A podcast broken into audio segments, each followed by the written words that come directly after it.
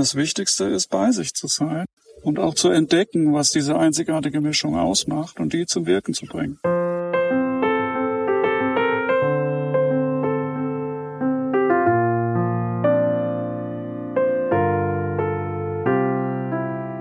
Vielleicht bedarf es den Weg von sich selbst weg, dass man den Rückweg auch bewusst leben kann.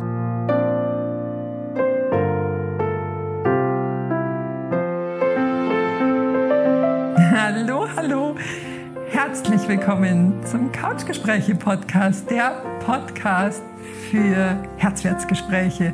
Mein Name ist Petra Oleni und ich nehme dich hier mit in meine Erlebenswelt als Menschenenthusiastin. Ich begleite Menschen als Coach und Mediatorin und stelle dir hier in den Couchgesprächen Ausschnitte aus Lebenswegen vor.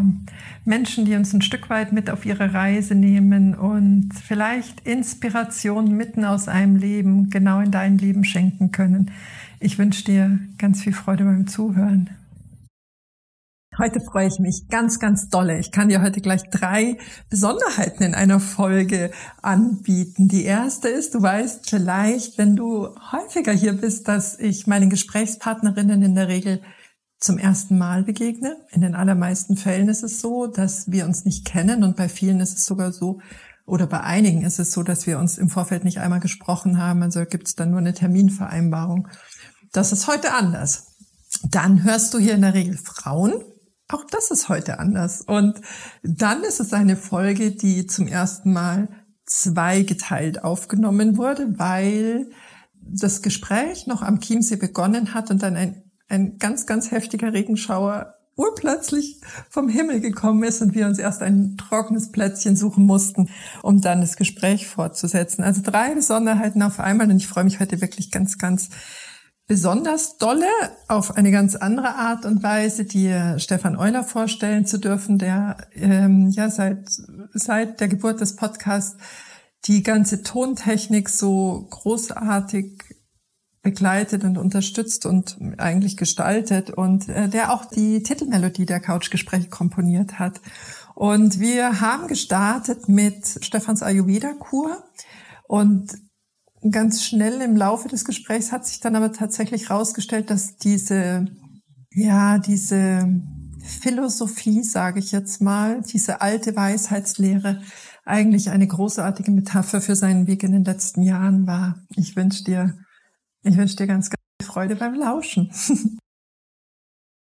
Hallo, ich freue mich total, dich heute hier vom Chiemsee begrüßen zu können und dir einen Menschen vorstellen zu können, der ähm, ja eine ganz große Säule, ich möchte sagen die zweite Säule dieses Podcasts ist. Ich habe seinen Namen schon ein, zwei Mal erwähnt. Alles, was du zum Podcast hörst, ist äh, durch Stefans Hände gegangen und genau den freue ich mich heute dir vorstellen zu dürfen. Stefan Euler. Stefan, schön, dass wir, dass wir hier sind. Ja, danke dass du mich gefragt hast, von hinter dem Mikrofon mal vor das Mikrofon ja, dich mal aus zu kommen. Ja, hinter den Geräten vorzuholen. Ja, genau, hinter ja. den Bildschirm hervorzukriechen. Ja, genau. und, und zwar, ähm, du warst im Juni mhm. auf einer Ayurveda-Kur. Das war so das, wo wir beide gesagt haben, ich möchte das gerne hörbar machen und deine Erfahrungen von dort zur Verfügung stellen. Magst mhm. du mal erzählen, was war der Auslöser, dass du dich mit dem Thema Ayurveda beschäftigt hast? Ich habe mich eigentlich schon seit langem mit Ernährungsthemen beschäftigt, weil mir bereits in die Wiege gelegt ist, dass ich da eine sehr sensible Konstitution habe, mhm. dass ich sehr aufpassen muss, was ich esse, wie viel ich davon esse, wann ich es esse und so weiter. Mhm. Und bisher habe ich nur eingeschränkt Antworten gefunden in den zeitgenössischen Ernährungsweisen wie vegetarisch, vegan oder, oder überhaupt mhm. Ernährungsweisen, die gewisse Lebensmittelkategorien in den Vordergrund stellen. Mhm. Und über das Ayurveda oder überhaupt an das Ayurveda bin ich herangekommen durch einen Autor, der mir aus einem ganz anderen Zusammenhang her bekannt ist mhm. Der sich nämlich mit der heiligen Geometrie beschäftigt hat. Mhm. Und ich war total überrascht, dessen Namen zu lesen im Zusammenhang mit Ayurveda, der offenbar die Veröffentlichung eines Buches über Ayurveda unterstützt hat. Mhm. Und das Thema Ayurveda habe ich zwar schon mal gehört und ich war auch schon mal in einem Ayurveda-Hotel auf Sri Lanka gewesen vor ein paar Jahren. Also ich war, ein, ich war ein Stück weit schon mal damit in Berührung gekommen. Mhm. Und das ist jetzt wieder durch dieses geworden. Buch aktiviert worden. Das Buch habe ich mir dann gleich blind bestellt, ohne großartig zu schauen. Äh, und das war dann ein Volltreffer. Mhm. Und hat tatsächlich dieses, dieses Thema Ayurveda, ayurvedisches Wissen in einen sehr grundsätzlichen Zusammenhang gestellt, auch mit dem Thema Lebensweise, mit dem Thema Urelemente.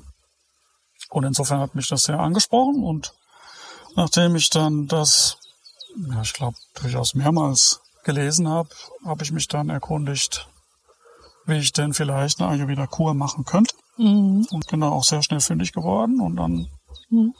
habe ich das äh, in die Tat umgesetzt. Mhm. Ja, lass uns noch mal ganz kurz in, die in den Theorieblock gehen. Was ist Ayurveda? Ayurveda ist die Lehre wörtlich vom Nichtsterben. Hm. Oder wird etwas sozialverträglicher ausgedrückt, wie kann ich am gesündesten lange leben? Hm. Das klingt auch so ein bisschen für mich nach lebendig leben. Ja, genau. Kann man so sehen. Lebendig leben, nicht vor sich hin genau. vegetieren im genau. extremen Sinne, sondern genau. vital. Mhm äh, bleiben. Und Veda, was man vielleicht kennt, ist der Begriff die Veden, mhm. Also altindische Schriften, Jahrtausende alte Schriften, mhm.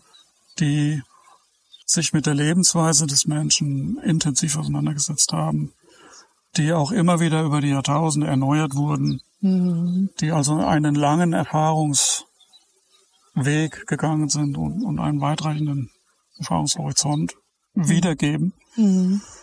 Und ich glaube, als einzige, äh, wie soll ich sagen, Methode trifft's nicht, als Lehre. Ja, als einzige Lehre auch eine typgerechte Ernährung liefern können. Mhm. Und das war mir sehr wichtig, dass das auf meinen mhm. Konstitutionstyp äh, abgestimmt mhm. wird. Mhm. Ich bin jetzt gerade am überlegen, kannst du die drei Typen nennen oder kannst du, vor allen Dingen kannst du sagen, was sie vielleicht unterscheidet?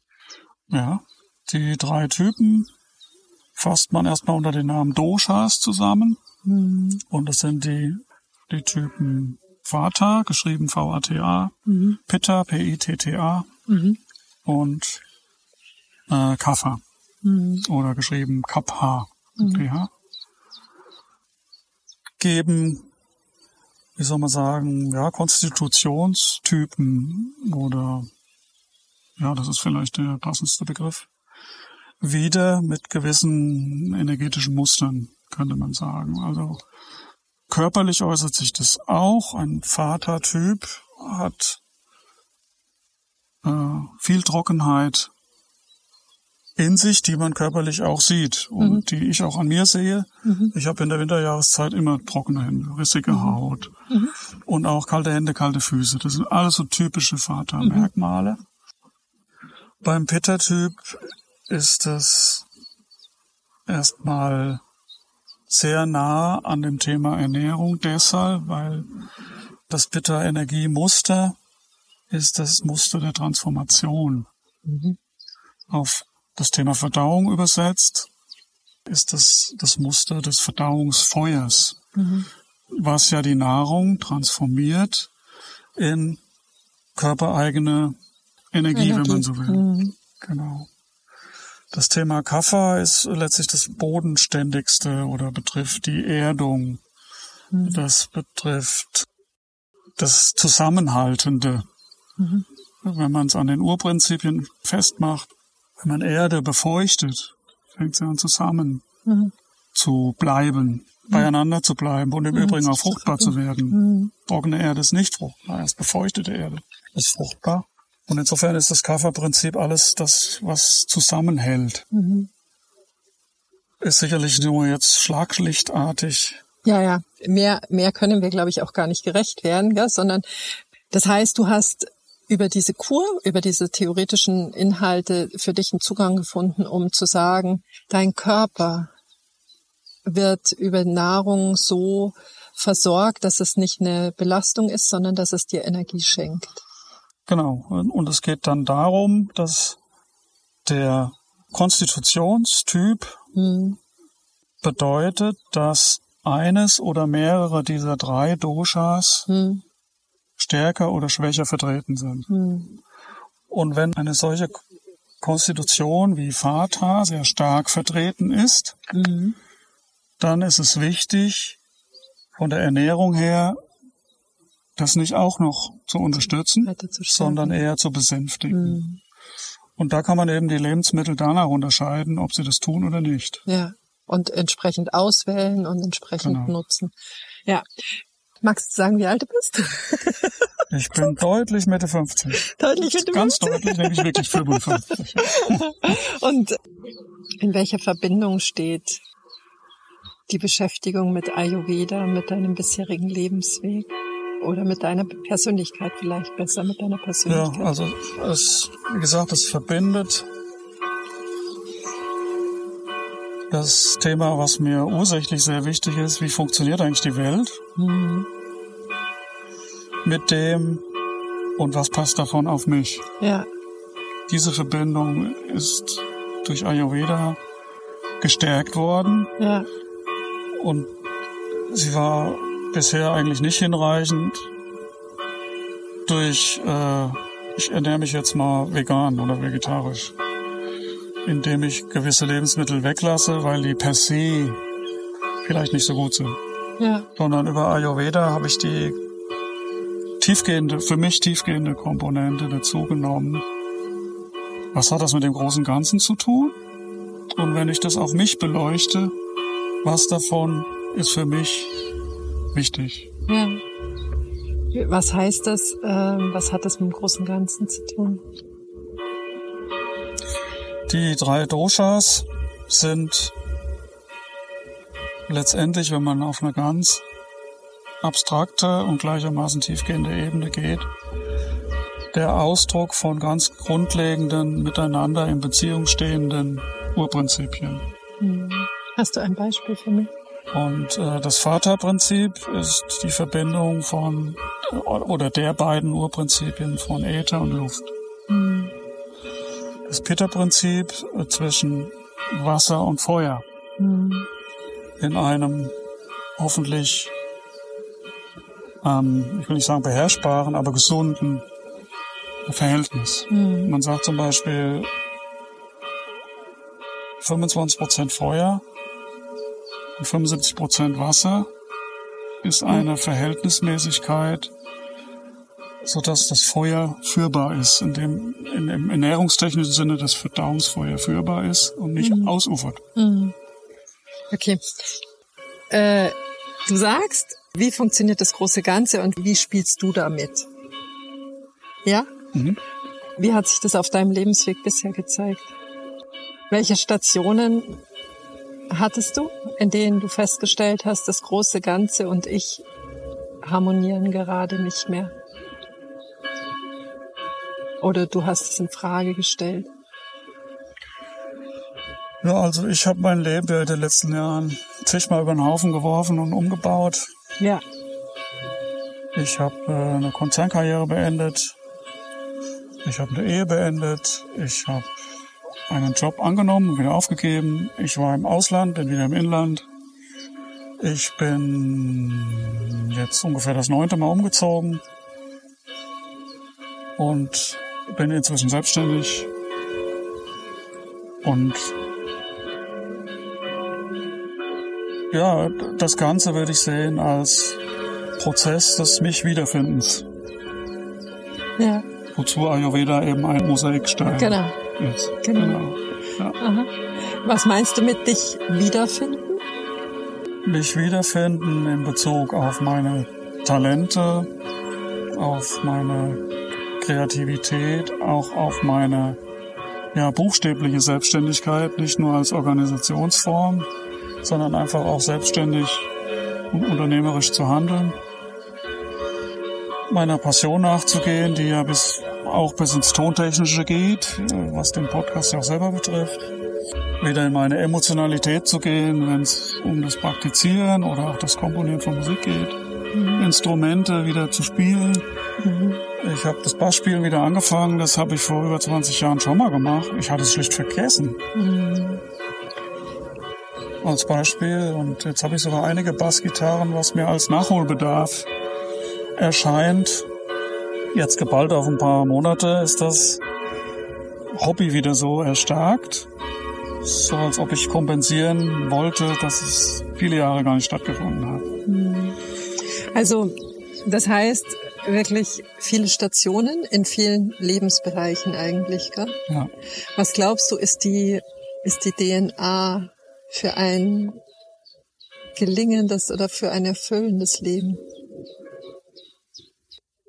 Ich würde sagen, das Wichtigste ist, bei sich zu sein, um seine wirklich eigenen An äh, Antennen auszufahren, auch, ja.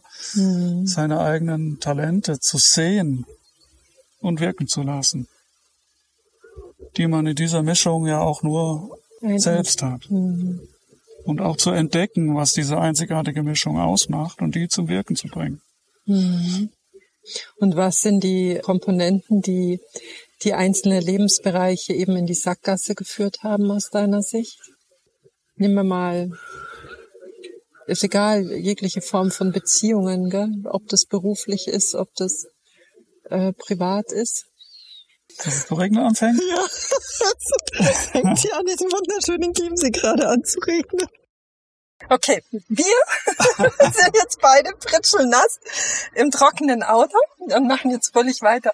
Also sag mir, ich glaube, wir haben aufgehört an dem Punkt, inwieweit sich das durch dein Leben zieht, äh, wo, wodurch Beziehungen in die Sackgasse führen, Konstellationen aus deiner Sicht in die Sackgasse führen. Das war die letzte Frage. Ja, genau.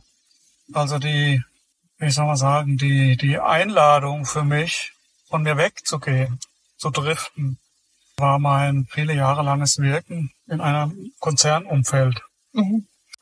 Und äh, natürlich habe ich da auch viel rausgezogen. Also da gibt es Erfahrungen, die ganz wichtig auch heute noch sind.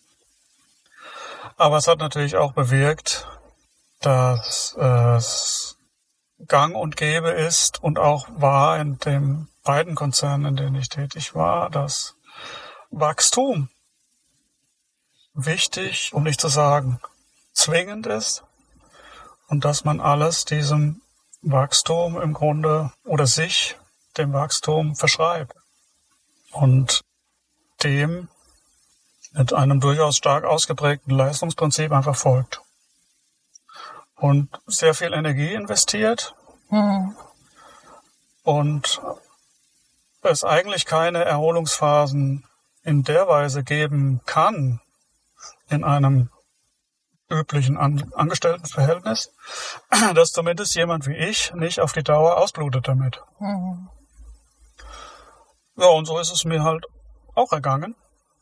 Und ja, erst als der Leidensdruck hoch genug war, habe ich dann die, ich weiß gar nicht, ob es zutreffend ist, wenn man sagt, ich habe die Reißleine gezogen oder es wurde mir gezogen oder was da eigentlich stimmiger ist. Es war wahrscheinlich so eine Mischung aus beidem. Mhm. Es ging einfach nicht mehr. Mhm. Und dann habe ich den Ausweg gefunden und ja, und habe dann letztlich dann immer noch eine Entwicklung durchlaufen, die ein paar Jahre gedauert hat. Mhm. Sag und mich dann noch ein beruflich zumindest wieder mhm. in eine gesunde, für mich gesunde Konstellation zu bringen. Mhm. Also heißt es, dass du sagst, beruflich führt so eine Beziehung in eine Sackgasse, wenn man einfach wieder natürlich lebt. Wenn man in einem Umfeld sich bewegt und sich befindet, das eigentlich der eigenen Natur, der eigenen DNA ja. nicht entspricht.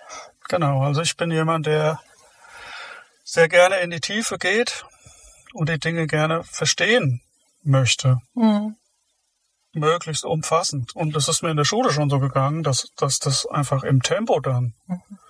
Schwierigkeiten bereitet hat, mhm. Weil auch in der Schule ist es ja schon so, dass es ein gewisses Pensum in einer gewissen Zeiteinheit sein muss. Dann geht's zum nächsten Thema, dann geht's ins nächste Schuljahr und so weiter. Mhm. Und auch da war ich schon bei den Langsamen, weil ich halt immer was verstehen wollte. Ich war nicht darauf ausgerichtet, mhm. erfolgreich Prüfungen zu bestehen, um da leicht durchzukommen. Mhm. Also insofern war ich da unstrategisch unterwegs, weil es mich halt immer in der Tiefe interessiert hat. Mhm. Und im Berufsleben ist das dann genauso. Mhm. Also die berufliche Seite, wenn die DNA nicht übereinstimmt zwischen Unternehmen und, und dem Mitarbeiter. Und wie ist es in Beziehungen? Wann führen Beziehungen in die Sackgasse aus deiner Sicht? Für mich ist eine Beziehung eine förderliche Beziehung, wenn sie sehr viel Harmonie ermöglicht.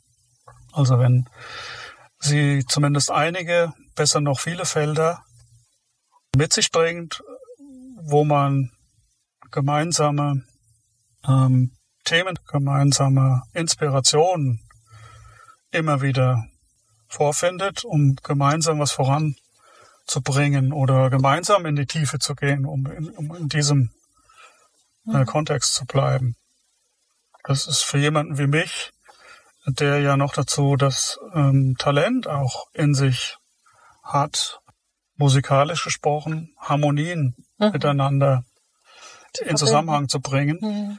Das ist halt Teil meiner DNA mhm. und das würde ich auch in Beziehungen so mhm. für wichtig halten. Für mich. Mhm. Es mag als Gegenbeispiel Menschen in Beziehungen geben, für die es gerade förderlich ist, wenn sie Konflikte austragen, mhm. weil die das in positiver Weise anheizen mag. Mhm. Bei mir ist es eher das andere Ende der Skala, mhm. wenn man Gemeinsamkeiten spürt und sich über diese Gemeinsamkeiten weiterentwickelt mhm. in der Beziehung und auch für sich selbst, mhm.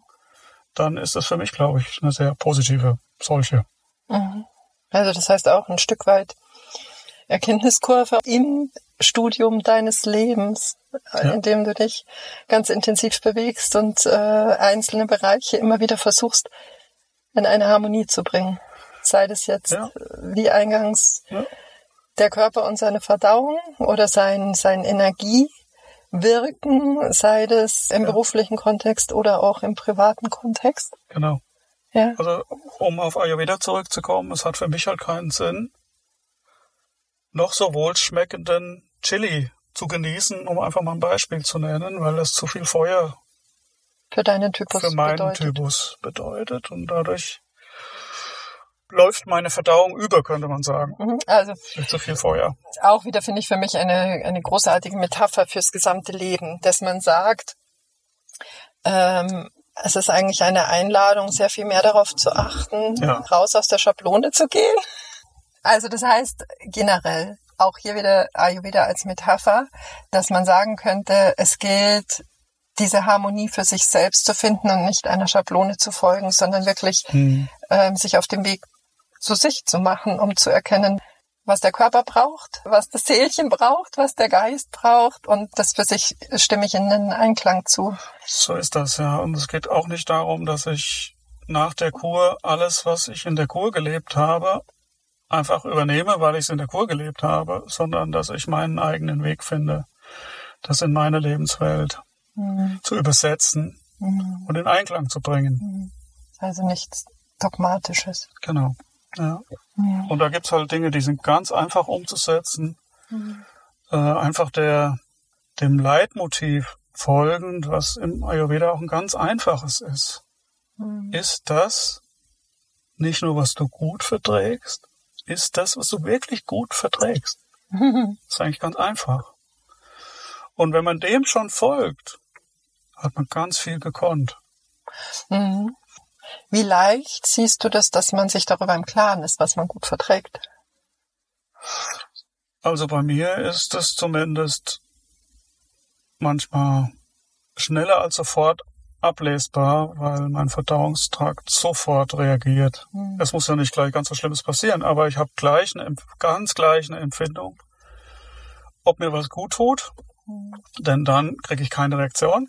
Mhm. Oder ob es mir nicht gut tut, dann kriege ich oft sofort ein Unwohlsein oder einen leichten Bauchschmerz oder dergleichen mehr. Es ist halt so sensibel angelegt. Und der Unterschied zu vor der Kur oder vor der Beschäftigung mit dem Thema und zu jetzt ist einfach, dass ich eine Aufmerksamkeit entwickelt habe, da überhaupt hinzulauschen mhm. und es ernst zu nehmen. Mhm. Also, also worauf du deine Aufmerksamkeit richtest, dahin fließt die ja. Energie und damit fließt auch plötzlich wieder Energie, ja. einfach weil ja. es deine Aufmerksamkeit erhält. Also für mich ist es so, als äh, wir im Vorfeld darüber gesprochen haben, dass ich wirklich das Gefühl habe, wie gerade schon gesagt, also diese ganze Beschäftigung mit dem Thema ist für mich eine riesengroße Metapher fürs Leben und tatsächlich auch für dein Lebensweg ein Stück weit. Ja. Es ist ja auch auf einem ganz anderen Thema deutlich spürbar, nämlich in der Musik selber, meinem größten Talent im Grunde, mhm. dass ich inzwischen nach diesem, na, man kann es Leidensweg nennen, aber inzwischen ist es ja eher ein Glücksweg. Mhm. Ich höre einfach mehr hin, was mir so musikalisch einfällt. Mhm. Ich bin da früher drüber hinweggegangen, wenn mir eine Melodie eingefallen ist. Mhm. Ja, dann ist mir halt eine Melodie eingefallen und die ist dann auch wieder vergangen. Mhm. mhm. Und das hat in mir mhm, nicht so nichts weiter ausgelöst. Das war irgendwie so, ja, man muss sagen, eigentlich selbstverständlich. Aber hat zu nichts geführt. Und inzwischen höre ich auch dahin mhm. und habe ein Aufnahmegerät in der Nähe. Mhm weil mein Gedächtnis kreativ weitermacht. Mhm. Und das, was gerade entstanden ist, ist auch sehr schnell wieder verschwunden. Mhm. Und insofern also, habe ich eine Sensibilität entwickelt, auch da erstens hinzuhören und das dann auch. Mhm. Und aber vielleicht auch tatsächlich so deinen Resonanzkörper, Körper äh, mit einer anderen Achtsamkeit zu bedienen, dass ja. der Resonanzkörper auch wieder in eine andere Schwingung gelangen kann, oder? In eine andere Aufnahmefähigkeit ja. für, für ja. deine Talente. Und das ist, es wirkt als Katalysator. Es ist heute eher umgekehrt, dass hm. wenn ich mich ans Klavier setze, dann ist es eher selten, dass nichts passiert. Mhm. Also das hat sich komplett gedreht. Eigentlich passiert fast immer was. Mhm. Und ich muss ja fast aufpassen. Mhm. Nee, muss ich eigentlich nicht. Es darf ja sprudeln. Mhm. Und das hat sich echt gedreht. Mhm. Und es hat mit dem Gespür für mich selbst zu tun, mhm. was ich einfach wieder deutlich mehr nach vorne mhm. gebracht habe. Im Vergleich zu den Turbojahren, wo man dann Karriere macht und Haus baut und Kinder und alles drum und dran, was einen ja sehr fordert und was einem auch nicht so viel ausmacht, weil man in diesen Jahren natürlich auch volle Energie hat. Mhm. Aber was einen auch dann mit hohem Risiko von sich selbst wegführt. Hm. Also kann, kann man sagen, eigentlich so diese ganzen Schleifen der letzten Jahre sind so der Rückweg, sind hier? Ja, kann man so sagen, ja. ja. Vielleicht bedarf es den Weg von sich selbst weg, dass man den Rückweg auch bewusst leben kann. Mhm. Und vielleicht, der Rückweg mag vielleicht auch viel weiter führen zu sich, als er vorher gewesen ist. Mhm. Die Chance besteht. Ja, dann lass mich mal teilhaben oder uns alle. Was äh, darf der Rückweg bringen? Eigentlich habe ich noch gar nicht so weit in die Zukunft gedacht, was er alles bringen darf. Mhm. Es ist schon so sehr erstaunlich, was er schon gebracht hat. Ich habe heute mein eigenes Unternehmen. Ich bin selbstständig und verstehe das gar nicht als selbst und ständig, mhm. wie das Sprichwort sagt, sondern ich bin deutlich mehr handlungsfähig. Mhm. Und ich genieße es, mich nicht in eine Hierarchie einsortieren zu müssen. Mhm.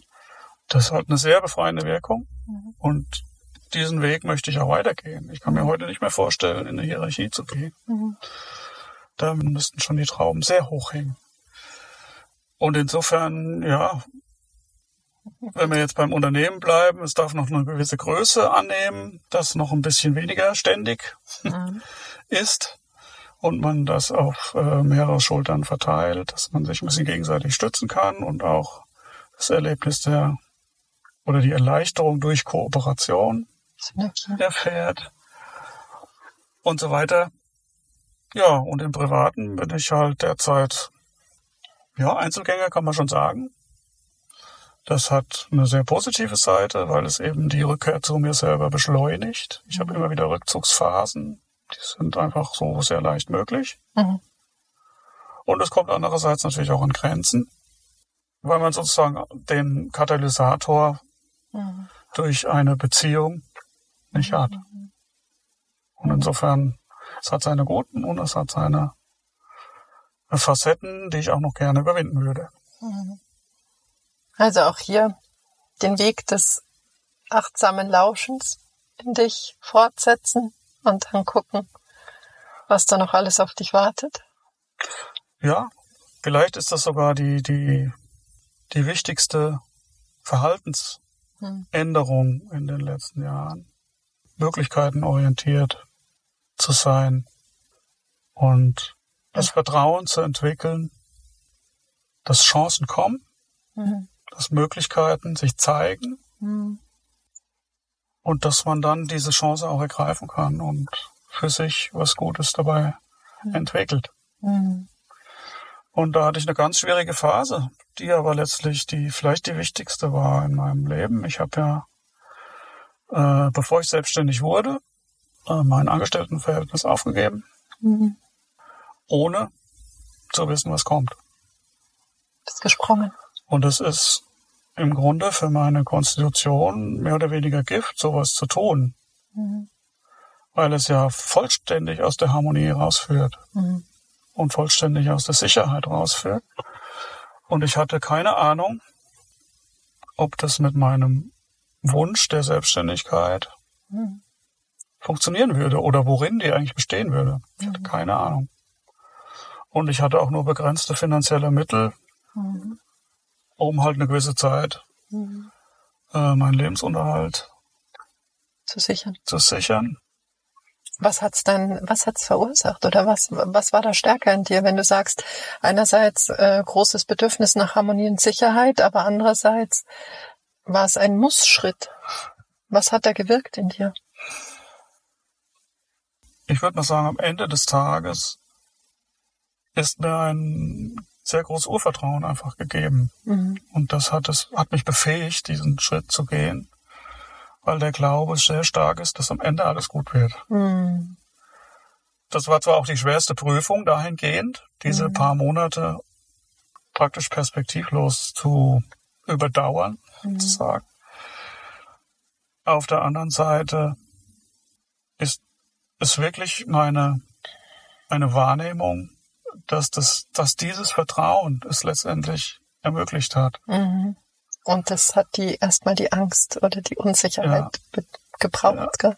ja, und ich durfte auch erleben, wie unverhältnismäßig solche Emotionen auftreten. Mhm. Weil auch wenn meine Existenz nicht geklärt war, mhm. ich hatte immer ein Dach über dem Kopf. Ich habe eine Familie um mich herum. Mhm. Ich habe Brüder, ich habe immer noch meine Eltern, ich habe, ich falle, ich wäre niemals ins Nichts gefallen. Das ist mhm. einfach unrealistisch.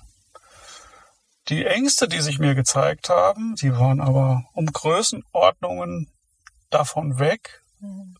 damit in Relation zu sein. Mhm. Also, auch das war ein, ein heftiges Erlebnis, aber ich möchte es nicht missen, so schmerzhaft das war es ist mir bewusst geworden, dass das Welten sind, die gar nicht miteinander harmonieren.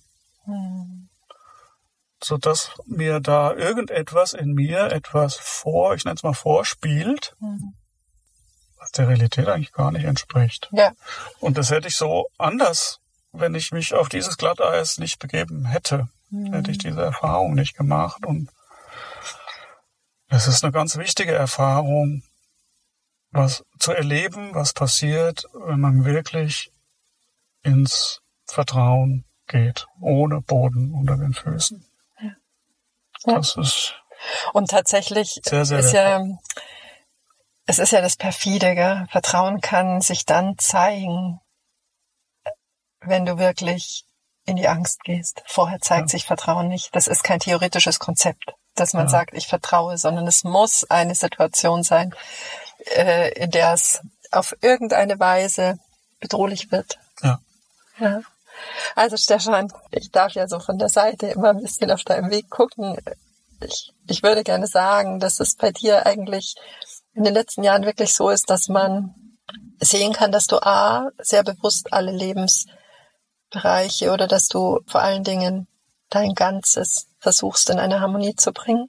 Also du bist da, sei es der Körper, sei es der Geist, sei es deine Seele, sehr, sehr bewusst unterwegs in den letzten Jahren.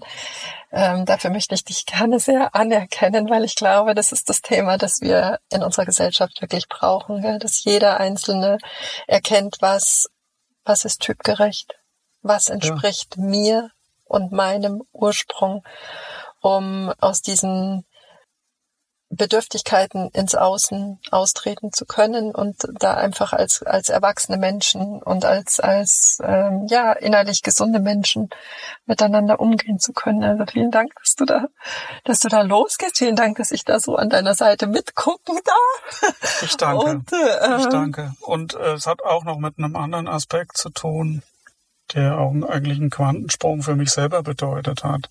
Diese, dieses Bedürfnis, in die Tiefe zu gehen und alles so wirklich mhm. umfänglich mhm. zu verstehen, ist in sehr enger Verwandtschaft zu, zu meinem, zumindest in der Vergangenheit, extrem ausgeprägten Perfektionismus.